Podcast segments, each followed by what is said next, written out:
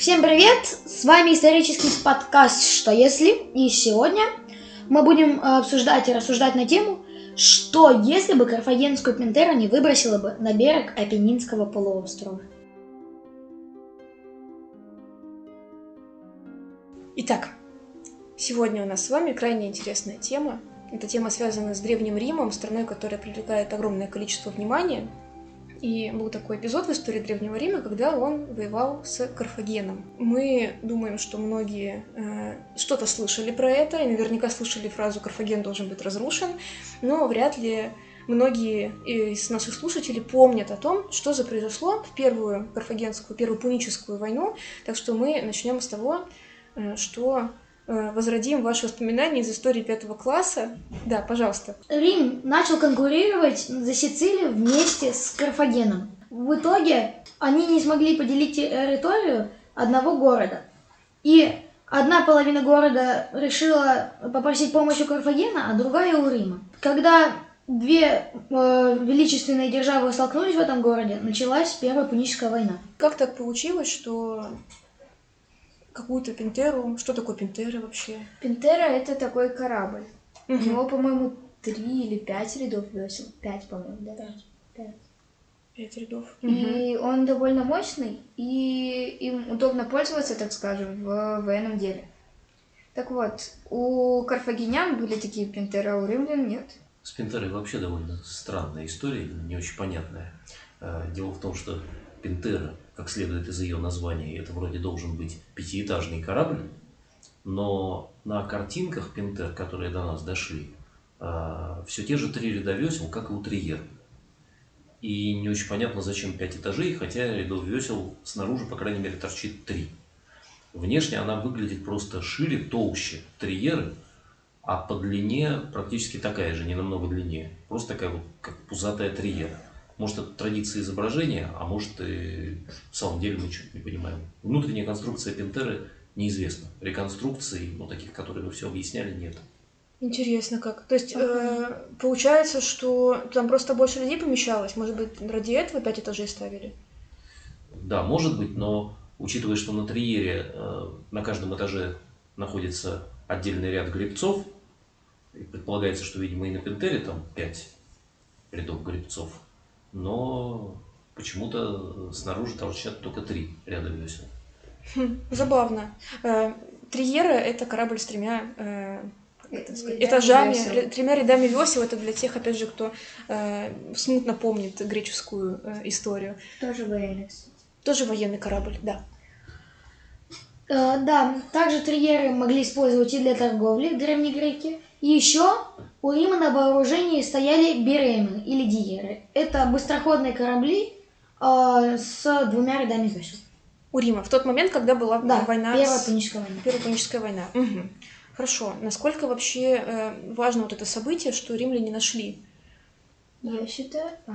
Ну, вот мне лично кажется, что римляне же хотят все-таки кудить войне, им же не то, чтобы как бы нечего делать, кроме как воинов проигрывать. Мне кажется, они бы тогда пытались как бы Карфаген завлечь на сушу, потому что, если я правильно понимаю, у них пехота все-таки лучше была, чем флот, поэтому им выгоднее играть на этом, на... На суше? Не, да, на суше, потому что в море они больше шансов, что они проиграют, чем на суше. Если бы не выбросила корабль как раз-таки на Пенинский полуостров, то, возможно, не было бы шансов, хотя, может быть, э, римляне попытались как-то сделать какие-то плота, которые могли бы стоять абсолютно твердой на воде и якобы сажаться как на суше. Да, тут уже началась, я так понимаю, дискуссия по поводу того, что бы было, если бы они не нашли корабль. Да, уже все. Уже, Пошло да, погнали. Э, да. Um, ну, э, если бы римляне не нашли корабль, многие бы, наверное, сказали, ну, наверное, конечно, Карфаген бы победил. У него же флот тогда, получается, в 10 раз сильнее э, римского. Но э, а мое мнение таково. Мне кажется, что, надеюсь, все помнят, что Рим находится на суше, ну, на реке Тибр, и он достаточно далеко от моря. Чтобы добраться до Рима, нужно немного пешочком пройтись. Но как, мой, как уже э, мой коллега упомянул раньше, э, э, пешочком туда пройти точно не удастся, потому что у Рима слишком сильные пехотинцы. Поэтому, возможно, если бы э, карфагеняне бы оставили пинтеры там э, с, нек- э, с некоторым количеством экипажа на них, там, чтобы там было мало людей, ну просто следить там всякие за порядком, следить, э, чистить корабль, вот, и отправили бы пехоту на Рим. Э, Рим мог бы просто э, оставить э, около своего, э, своей столицы э, такое же количество э, пехотинцев, как у Карфагена, а остальных где-то спрятать в лесах неподалеку от берега. И когда бы пехота отошла достаточно далеко, римляне могли бы напасть из засады на корабли, скинуть весь экипаж и все. И, будут, и был бы даже не один поломанный корабль, а было бы, не знаю, там э, 10 неполоманных, прям готовых к бою кораблей. Мгм. То есть ты ставишь на то, что все-таки это была война сухопутная по большей части, да, и римляне бы все равно победили ее. Ну, прям, когда уже к Риму подошли бы, тогда уже началась сухопутная. Даже если бы они не нашли вот эти корабли, у них же все равно довольно сильная армия, э, был бы небольшой шанс того, что они бы все равно победили. Угу. Окей, Ну, хорошо. римляне. Не, я понимаю, да, что мы говорим о римлянах. У них же были все же корабли, они могли просто штурмовать корабли врагов и просто перейти уже фактически на корабле, как на сухопутную часть. А какие корабли были у римлян? Триера. В начале войны Да, до Триер, Пинтер. триер. греческой конструкции э, из двух рядов, из трех рядов, да, вот беремы, трилемы, Мгм. не больше. То, чем пользовались э, греки в Великой Греции, на южном побережье Италии, которое к тому моменту уже было завоевано римлянами. Были в такой ситуации шансы у Рима э, хоть как-то победить, м, если бы это было морское сражение, например? Вот то, о чем Алиса говорит. Насколько это вероятно? Ну, по римским источникам, поскольку карфагенских не сохранилось, по римским источникам якобы это было невозможно. Вот. То есть э, в римских источниках постоянно напирается на то, что вот такой вот счастливый случай, и Мгм. выбросил Пинтеру, и значит, счастье состоялось. Мгм. То есть, получается, все равно важно.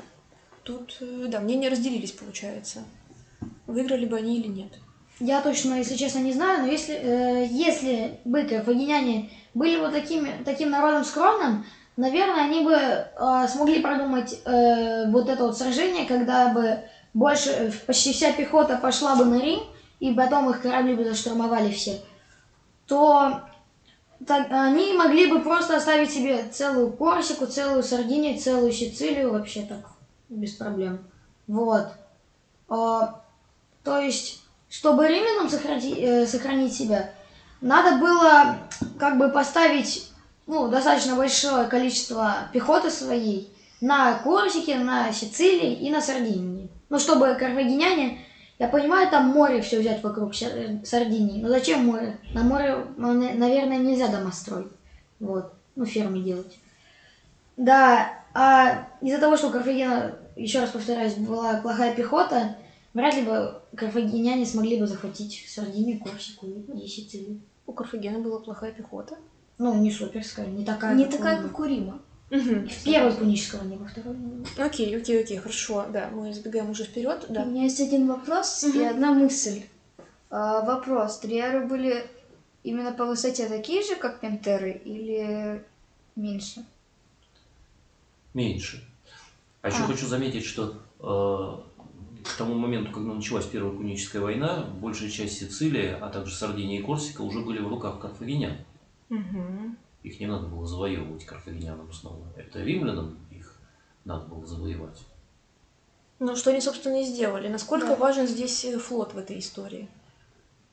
Но там в этой истории э, про Пинтеру, которую выбросила на берег, там очень сильно драматизируется все, прям по-шекспировски, да, что вот, выбросила, счастье-то какое.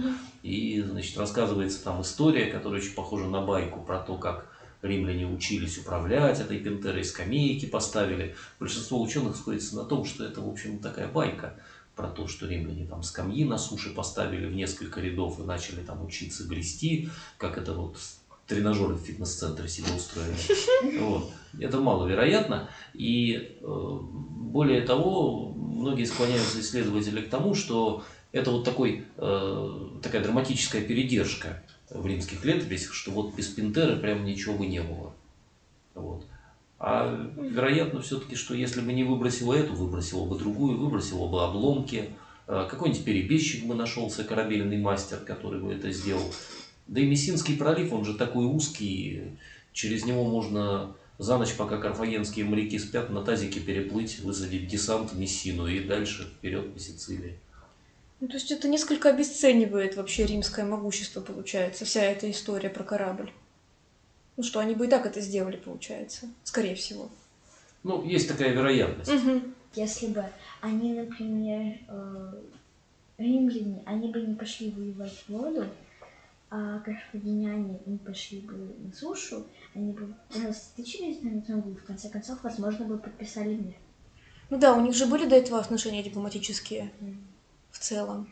С другой стороны, э, Римская республика тогда очень много земель подчиняла себе, и в итоге это все выросло в огромную Римскую империю, которая захватила ну, все Средиземное море, оно стало внутренним таким морем в какой-то момент. Если бы Рим проиграл Карфагену, может быть, пыл бы поумерился, может быть, они бы не стали захватывать все остальные земли, кстати, возможно. А, ну, например, вот они подписали э, э, мир, там, не знаю, вот ну, в том же, к примеру, 241 году до нашей эры. Это примерно дата, как рандомно. То есть война закончилась. Но тогда бы римские инженеры, наверное, начали бы работу над каким-то супер усовершенствованным кораблем, чтобы в следующий раз все-таки полностью добить своего врага. Угу. То есть ты думаешь, что они бы не остановились на этом? М-м. Окей. Ну, Есть. в этом есть, э, да, некоторая доля смысла, я согласна. Ага. Мне казалось бы, если бы все-таки они подписали мир, Рим бы пошел еще по другим городам, где, возможно, хороший флот, возмеив- воз- завоевали бы на суше и подчинили бы себе, и тогда бы у них были бы лучшие корабли, и они потом бы победили уже Карфагену. Во время войны э, римляне вполне могли бы а, пойти по побережью западного Средиземноморья, по северному побережью э, западного Средиземноморья, и так дойти примерно до той точки, где расстояние минимальное от континента до Корсики. Мгм. Вот, то есть им не надо было переплывать все Тиренское море так напролом, потому что, во-первых, это очень долгий путь, очень много времени занимает, и, э, и еще карфагеняне могли бы э, заметить их корабли и могли бы их просто испепелить. А так, а, расстояние достаточно небольшое, и римляне могли бы с легкостью высадиться на Корсику, завоевать ее, а от Корсики до Сардинии совершенно там недалеко, то есть Корсику и Сардинии можно было бы отъесть. Есть. Класс. Нет, мне кажется, это такая затея в Москву через Владивосток идти. Римлянам не надо было такой кружной маршрут делать, проходя через области диких племен, где они бы потеряли много народу, да и были бы проблемы со снабжением. Вот. Вообще же от южного побережья Италии и Сицилии до берегов Северной Африки, современного Туниса, там же совсем чуть-чуть. Это правда. Это не намного шире Гибралтара. Поэтому такой нужды не было, конечно. А еще, кроме того, надо даже помнить, что был такой сюжет, э, мы, по-моему, вам даже не рассказывали его. Э, Дело в том, что римляне же попытались закончить войну вообще стопроцентной победой. Они, победив карфагенян на море и завладев большей частью Сицилии, высадили десант в Африку и попытались завладеть Карфагеном.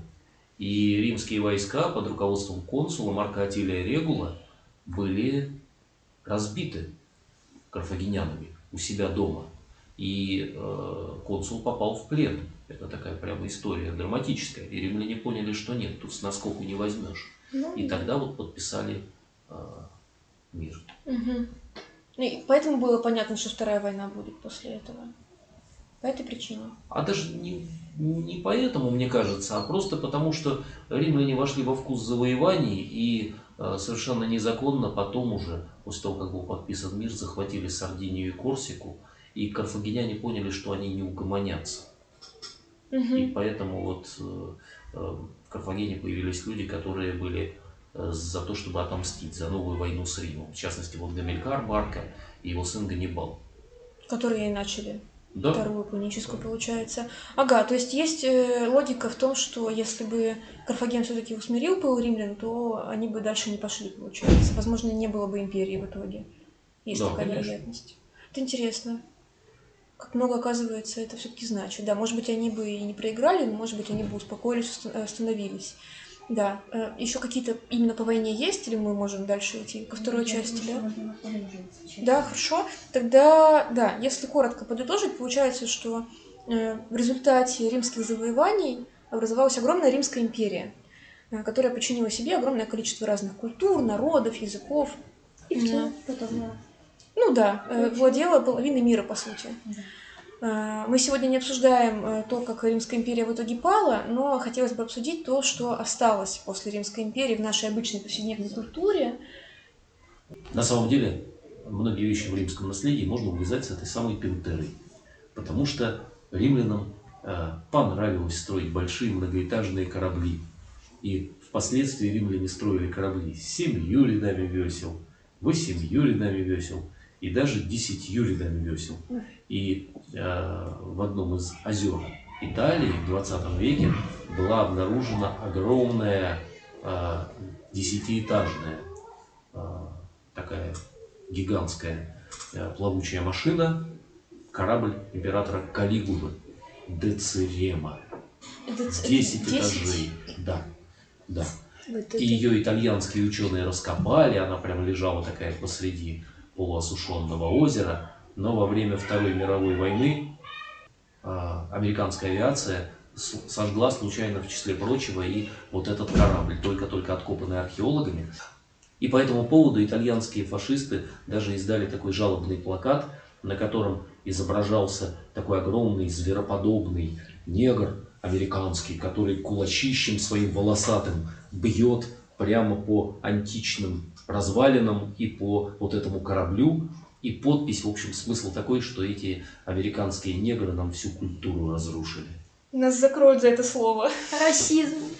Нормально. Да В нет. русском- В русском языке принято это слово. Не очень политкорректно. Ну, хорошо, мы говорим Это о Риме. в общественно-политической литературе, а в исторической А, Я хотела сказать насчет Пинтер, что есть же туристические, что есть туристические корабли, именно многоэтажные, и, возможно, мы просто люди до сих пор бы даже туристические корабли, это был бы просто большой кусок, не знаю, дерева, накрытый какой-нибудь кожицей. И все. Плавайте, развивайтесь. Ты что? У них же и до этого были нормальные корабли, просто небольшие. Или Прогресс же- на месте не стоит, Да. ну что вы. Или же еще они бы делали просто, ну бы сейчас делали большие дома плавающие. О боже! Путешествие. Знаете, как вверх. Только не по воздуху, а по воде. Да. Спасибо. и в каждую квартиру по веслу. Да. И, каждый, и каждый гребет. Но я вообще подумала про многоэтажки. Десятиэтажка такая из Просто вот-. Сама концепция многоэтажек, она же из Рима. Я же правильно помню? Да. Вот, мне кажется, что тоже в Риме началось. У них же два вида домов было. Один домус – это особняк, а многоэтажный дом – это инсула. Мгм. Да. И вот как раз э, ограничили, э, хотели строить еще больше, чем 6 этажей, насколько я помню, но Октавиан, э, когда стал императором, он, там был строительный бум в Риме, куча многоэтажек, но Октавиан сказал, что там выше шести нельзя строить, это же реальная история, насколько я Они помню. разваливаться стали просто, Ага. эти дома. Ну вот, да, мне кажется, что концепция многоэтажных домов, она бы все равно появилась, но надо все равно признать, что Рим был из тех мест, в которых они были. Как и на суше, так и на воде. А что случилось? А я хотела сказать то, что насчет бетона, асфальта, дорог, в принципе. Ну, мне кажется, в принципе, во всех странах есть нормальные дороги. Но А откуда в Европе появились дороги? из Рима. Да. И, э, бетон как раз таки у нас, в принципе, не было бы домов, которые были бы теплыми, потому что дома все-таки склеиваются бетоном. Склеиваются? Не только склеиваются. Ну, Бетон. поняли. С бетоном. Мгм. А дороги, ну, бы, не знаю, вот сейчас просто... Ну, хотя мы так фактически по России. Россия не находится на территории Римской империи, Да. поэтому тоже- дороги не очень. Почему дорог? Смотрите, если бы не было бы бетона, можно было бы сделать дом, ну вот, как у нас, например, Сибура Арена, можно было бы сделать все из дерева. Но вопрос в другом. У меня есть одноклассник, по имени и фамилии Ники Никита. И он недавно понял, что лупой можно сжечь дерево. И он выживает- выжигает на своем бруске всякие там траектории жизни или... Троян, вот, например, Троян. у него Это был появился. я, это был я. ты, Троян. Это был я. Так вот, так если бы у нас бы школа была бы из дерева, там было бы повсюду написано что-то, как граффити. Граффити — это тоже римляне. Да? Серьезно? Да. А, ну ладно. Они на стенах писали, они на мостовых писали. Это реклама какая. А как была. они это писали? Реклама! А, а, а, а, Алиса, то есть ты не просто так начала про рекламу говорить? Серьезно? Какие еще есть вещи, которые мы не затронули? А, Из-за ну того, что Ри- э, римское государство было очень большим, особенно к 107, э, к 117 году э, при Трояне, вся культура, которую он напитал от разных народов, которые он завоевал, починил или которые ему сдались сами, ну, вот, он, он начал все эти культуры по всему миру э, распространять, и поэтому, э, например, э, ну, мы знаем, что у римлян э, латиница — это язык, латынь, вот, латинский язык. Ну, Латинская письменность, ну, да, язык. язык. А, так вот, если посмотреть на карту э, вообще Римской империи и республики, можно увидеть, что там туда входят там Испания, Португалия, Франция, Британия, Германия, Австрия, ну, Венгрия, вот, э, весь Балканский полуостров. У большинства этих стран письменность на э, буквы латинские. Например, еще когда Рим захватил Грецию, римляне на самом деле не считали греков как остальных народов, например, галлов, все, вы наши рабы. Они наоборот их почитали, они считали, что греки это высшая раса. Римляне почитали греков. Да, римляне. Поэтому забрали их в плен тоже. Ну, ну, в общем, целями. Это все, если бы они не проиграли войну, а если бы они выиграли? Так они выиграли. точнее, наоборот, не ты. Ведь они выиграли эту войну. Не, если, если бы, у нас же, мы же отменили что-нибудь. Да, мы отменили Пентеру, которую нашли римляне, но пришли к выводу, что они все равно, скорее всего, выиграли. А почему? Наш разговор в итоге пришел к тому, что насколько важна история Древнего Рима, насколько она важна сейчас. Наверное, Карфаген бы продолжил развиваться на всем Средиземном море. И, и получилась бы не Римская империя, а Карфагенская империя. Ну, гос- или государство там. Вот. То есть то же самое было бы. Рима только не было бы, там были бы все племена такие разные. Только Латинский Союз, вот эта проблема. А так, Мгм. все. Карфаген бы захватил весь Апеннинский полуостров, всю Грецию, все. Интересно очень. Я об этом еще не думала. И потом была бы финикийская письменность у нас. Так она и так недалеко ушла от финикийской. Ну Все да. равно финикийцы, они же... Кстати, кому- я умею по-финикийски писать, Ага. даже не знаю полностью алфавит. Ну, ты Все понял. легко. Надо знать греческую букву и повернуть ее. Так, ну, а вот как раз хотела спросить по поводу греков и финикийцев. Они как-то связаны, их алфавит? Конечно, Да. связаны. Ну, Да, да, да. И у греков этот еще. У греков есть гласный. Я бы хотел сказать, что если бы римляне не так бы сильно стремились к войне в пунических войнах, ну, может, это, конечно, неправильно немного я сказал. Вот. Когда они захватывали Сиракузы, нам рассказывали, что один солдат, когда бежал, захватывал город римский, набежал на песочницу Архимеда, где были разные чертежи. А Архимед такой ему вслед заорал. Ты что, сумасшедший? Ты что сделал? Это мои чертежи. Они золото. Они вообще дороже золота. А солдат такой, что это за дядька орёт? Ай, ладно, сейчас его убью. И услышал И такое слово «золото», решил старика прирезать на всякий случай. Вдруг у него золото. Хорошо, я предлагаю перейти к какому-то выводу. Мы очень много всего сказали интересного. Прям все здорово поработали. Э, Какой-то итог. Давайте попробуем. Мы на 50% уверены в том, что они бы выиграли, и на 50% уверены в том, что они бы проиграли. В принципе, так. И еще 50% то, что был бы мир. Что, 50% из 100? Да. Еще 50% Моя математика идеальна. 10%. Мгм. Окей, хорошо. Но факт остается фактом. Э, Слава богу, Римская империя существовала. Без нее было бы тяжко. На этом прощаемся, видимо. До встречи в следующем выпуске. До свидания. До свидания. Пока-пока. всем. Пока.